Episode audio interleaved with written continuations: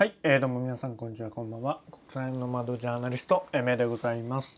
えー、この番組はですね、えー、国際政治を中心に若者視点で切り込んでいくというニュース番組でございます、えー、今回はですねバイデン政権について取り上げようかなと思います。あのねアメリカのニュースってたまにあの日本のテレビとかでも流れてくると思うんですけども、まあ、ほとんどがあのコロナウイルスアメリカのコロナの感染状況があ何百万人みたいなことばっかりだと思うんですけどもでたまにそのバイデン政権の、まあ、先行きに曇りがみたいなこともね一緒に報じられてると思うんですけどもじゃあなんで、えー、バイデン政権があまあ曇り、えー、先行きが怪しいのかっていうところをねあんまり、まあ、聞いたことがないんじゃないでしょうかということでなぜバイデン政権、えー、行き詰まっているのかっていうところを、まあ、深掘りしていきたいなと思います。はいで、えー、今あ見てるのが NHK 解説委員室の、2022年バイデン政権の内遊外観という、記事を見ながら喋っております。で、えー、まああの先ほども言った通り、えー、まあアメリカでバイデン政権が誕生しました。ね、2020年のことですよ。2020年の大統領選で、えーまあ、バイデン政権があできるというようになってで、えその後どうなったかっていうと新型コロナの感染が拡大していると。いうことで、まあ、物価の高騰とかもありますよね。で、えー、まあ外交面に目を向けるとね、アフガニスタンからの撤退とか、まあ、そういったところで、えー、いろんなあ、まあ、問題を引き起こしています。これに、えー、深掘りしましょうというお話です。で、えー、まあねこれ記事でも触れてるんですけどもポイントは3つだということです。もうここさえ理解できればあ全てが理解できるということですね。はい、まあまず1つ目、えー、無党派層のバイデン離れそれからあ2つ目が中間選挙で民主党の苦戦は必須。それから3つ目が日米同盟の重みが増しているというところですね、まあ、この辺りをまあ話していこうと思いますと、えいうことです。まずねバイデン大統領の支持率。これねギャラップ社の調査によると、えー、就任当初の57%ありました。で1年後の現在40%になっているということです。まあ綺麗に右肩下がりになっているっていうことですね。で、えー、歴代大統領の就任から1年当時と比べても、まあ、最も低いのは、えー、トランプ大統領なんですよね。前大統領でしてで、まあ、それと同じ水準に落ち込んでいるわけですよ。うんまあ、これもね、えー、おかしな話でねそのトランプを任すために出てきたジョー・バイデン君が同じような状況になっていると いうことなんですけどもね、えー、まあ、笑えない皮肉ではありますけども。でそこでですね、えー、このバイデン離れいわゆる無党派層でも、え深刻ということなんです。うん。まあ、当然ね、えーまあ、民主党支持と共和党支持の間で、まあ、バイデンをどう評価するかっていうのはあめっちゃ違ってくるわけですけども、まあ、その大きなギャップも埋まってないんですよねだから共和党でバイデンを支持する人とかねいうのもね、まあ、なかなかあちょっと難色を示しているわけですけども特にその無党派層で、えー、バイデン離れが進んでいると。いうことででこれ日本にも言えることなんですよ。政治に全く関心のない人があちょっとだけ政治を意識する時とかん国ってやばいなとか危機感を持ったりするのはどんな時か皆さん分かりますかねこれはもう単純な話で特にコロナ禍なんですけどもコロナ対策と経済なんですよ。で、えー、まあね日本で考えると同じじゃないですかマンボウが出たりとか緊急事態宣言が出たりとかそれでコロナ対策効果あるのとか自由が奪われるじゃんと思って政府に不満が向くということ。で、えー、経済ね、えー、賃上げ、えー、が全然給料上がらないよとかブラック会社に勤めすぎだよとか、まあ、そういったね、えー、働くことに関心があること、まあ、つまり日常に関連が強い事柄ほどあの、まあ、無党派層が不満に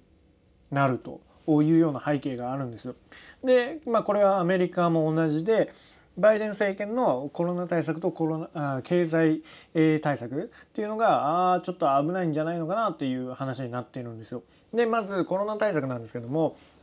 まあ、例にも増してずっとね、えー、日本よりも桁違いでどんどんどんどん感染してましたけどもオミクロンもまあ1週間平均あたりで1日あたり80万人ですからね、えー、過去最悪となっております。でまあ最悪な峠いわゆるピークアウトもしたんじゃないのかっていうような見方も出てますけども、うん、その一方でですねバイデン大統領がこの混乱を、えーまあ、脱出するために行ったことがワクチン接種の義務化なんですよね。でこの辺りがねアメリカ人まあそのねいろんな価値観を価値観というか、まあ、日本人の価値観だとこうみんなが打ってるからみん俺も打つみたいなところはありますけどもまあアメリカは個人ですしその遺伝子の抗うことにはしたくないとかそういった、ね、主張とか思想を持ってる方も多いわけですよ。で、えー、もともと政府に頼りたくない人もいます。日本以上にだからそのワクチン接種の義務化を、えー、連邦政府職員から民間企業まで広げようとしましたがあまあ各地で、えーまあ、反発を招いたわけですよね。うん、で、えー、バイデン政権があちょっとえー、ガタ落ちっていうか、まあ、支持率落ちたということなんです。で、えーまあ、検査体制の拡充が遅れたというような批判もあります。で結果的にねコロナの感染拡大が再び広まって大統領の支持率が落ちたとなってるわけです。でさらにそこに、えー、物価高騰ですねアメリカのインフレです。で、えー、アメリカの先月の消費者物価指数っていうのは前の年の同じ月と比べて7%も上昇してるとで39年ぶりの水準ということなんですよね。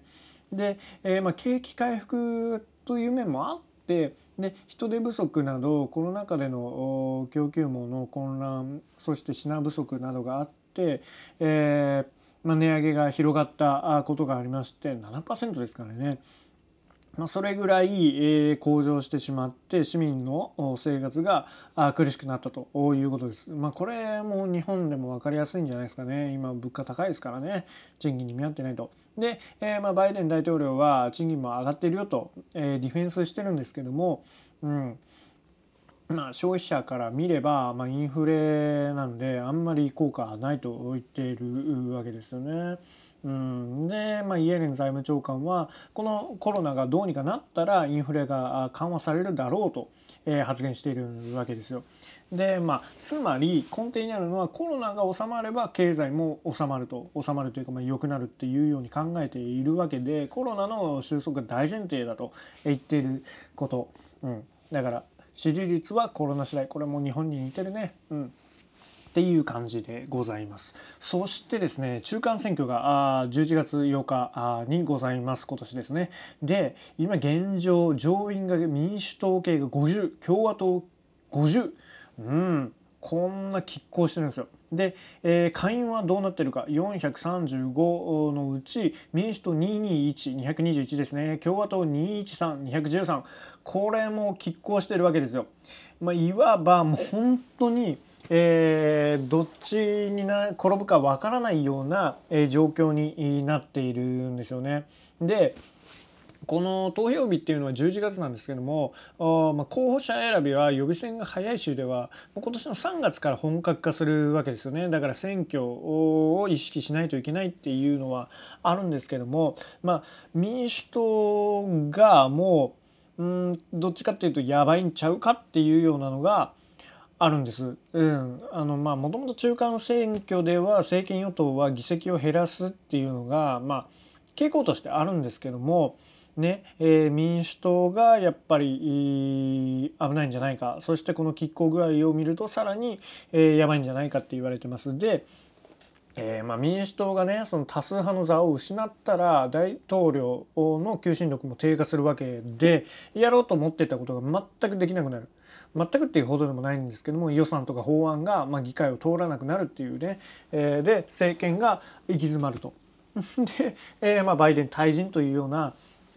えー、方向になるんじゃないかとも言われてます。でさらにですよ、えー、2020年を思い出してください。何があったか。あそうです。ドナルド・トランプでございます。前回の大統領選挙に、えー、まあ、不正があったと主張する。トランプ前大統領はまだえー、熱狂的なファンがいます。支持層がいます。で共和党の中でもトランプを、えー、支持する人もいます。でもまあトランプ、まあ、共和党の中にもトランプが出てくるのを避けたい人もいるわけですけどもねで、えー、まあバイデン大統領の断行をね、えー、共和党が、まあ、議席確保することで、えー、狙ってるっていうともことも言われてますね一部で。で、えーまあ、最後に国際情勢なんですけどもまあねあのアフガン撤退からまあ、あのアフガン撤退を前もって決められてたことなんですけどもオペレーションが非常に良くなくて、えー、各地で混乱を招いてしましまったわけですけども今もなお、えー、バイデン大統領いろんな国際問題を抱えております。でまあこれもね、うん、いろんな見方はあると思うんですけども、えー、バイデン大統領何を言ったか結束っていうことを、まあ、大統領就任時から言って言ってますよね unity って。でもその協調結束っていうのはこう世界でまとまってやっていこうよっていうんじゃなくて民主主義国で、えまとまっていこうよでそうして専制主義国に立ち向かおうよっていうことなんですよ。これ見方によってはその結束っていうのが専制主義国家を煽ってることにもなるんですよね。この間あの民主主義サミットもありましたけどもそれを考えると全世界の平和ではなくて我々陣営の平和であるとうんこのスタンスだからあ、まあ、当然、えー、いろんなところに、えー、敵を増やします。ロシア中国北朝鮮はいいろんなところで、えー、ニュースを聞きますよね。うん、あの北朝鮮ミサイルバンバン撃ってますし中国も対中国で、えー、いろんなところで、えーまあ、小競り合いをしております。あんまり関係改善を望めないでしょう。そしてロシアは、まあ、今ウクライナの問題を抱えているということなんですよね。うん。まあ、この中で一番、まあ、米中対立っていうのが大きな影響を及ぼすとは思うんですけどもアメリカは中間選挙そして習近平国家主席もねえー、まあ、3期目を目指すって言われているんで両方とも今年は内政に集中するんじゃないのかと。なんで、えー、まあ、米中対立はこのままでいくんじゃないのかと言われております。でこれが済んだ後なんかゲームが変わっていくんじゃないのかとも言われてるんですけどね、まあ、その辺も選挙次第ですよね。その辺があどうなるかっていう話にはなりますし、まあ、このねロシアのウクライナ情勢もねえー、バイデン大統領の、まあ、手腕次第で、えー、なんだろう力による現状変更を容認する世界になってしまうのかっていう、え重要な分岐点に来てると思います。そして最後ですね、えー、日米同盟です。これからの時代はもう日米同盟がかなり重要になってくる。むしろ日米同盟が重要というよりも日本の役割が重要になってくる。これが正しい見方だと思います。まあ、現にね、日米同盟の中でも、あのーまあ、2プラス2会合とかやってますけども経済安全保障でも2プラス2が、えー創設されたと新設されたということでこれもまたあの新しい枠組みでね非常に重要かなと思うわけですけどもそれからまあクワッドですね首脳会合があると言われてます。ただねあの日米関係ちょっと岸田さんのその外交手腕っていうのもちょっと怪しいところがありましてその北京のオリンピックのボイコットの話とかもねちょっと日米でスタンスが違ったりしましたけども、まあ、この辺り曇りが見えるといえば見えるんですけども、まあ、日米同盟が重要になってきます。でえー、日本がねそのアメリカって今硬直してるじゃないですか、うん、国内のことも見なければいけないし、ねえー、ちょっと世界に出ればいざこざをいろんなところで起こしてしまうとするとなんだろうな。あの今までの日米同盟っていうのはそれこそいろいろ批判されてたようにアメリカの犬って言われてたようにアメリカの核の傘の中で、えー、守られてた状況じゃないですか。強い、えー、アメリカがいれば安心だったと。がしかしそれも機能しなくなってきてるわけですね。強いアメリカがあ守ってくれないんじゃなくて守れない事態になってきてるわけですよ。だからあ日本が能動的に動く時代になってきてます。まあ、例えばね、えー、その国際社会特に、えー、まあ、6月で6月に G7 の会合が開かれます。そこでえーまあ、日本が主導的になってその民主主義国家の連携をね、こう結束を強めたりとかなんかあのリーダーシップを取っていく、まあ、ここは岸田さん次第ですけども、まあ、そのね安倍外交とは違うまた局面にもなってると思います。あれはトランプ要因で、えー、民主主義国家が分断されたわけですけども今回はその民主主義国家の中でいろんなところを見てる国があるわけですよ。例えばドイツなんかも民主主義でありながらロシアとも中国とも関係を悪くしたくないっていうようなことを考えているわけじゃないですかその辺りをうまくつなぎ止めていくっていうのが、えー、日本に求められる役割なんじゃないのかなと私は思うわけですよ。はい、で、えー、そしてですね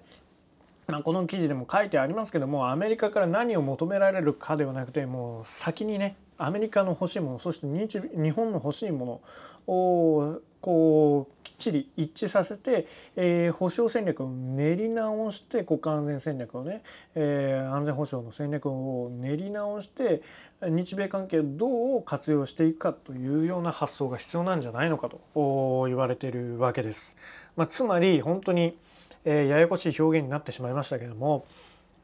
要は日本が能動的に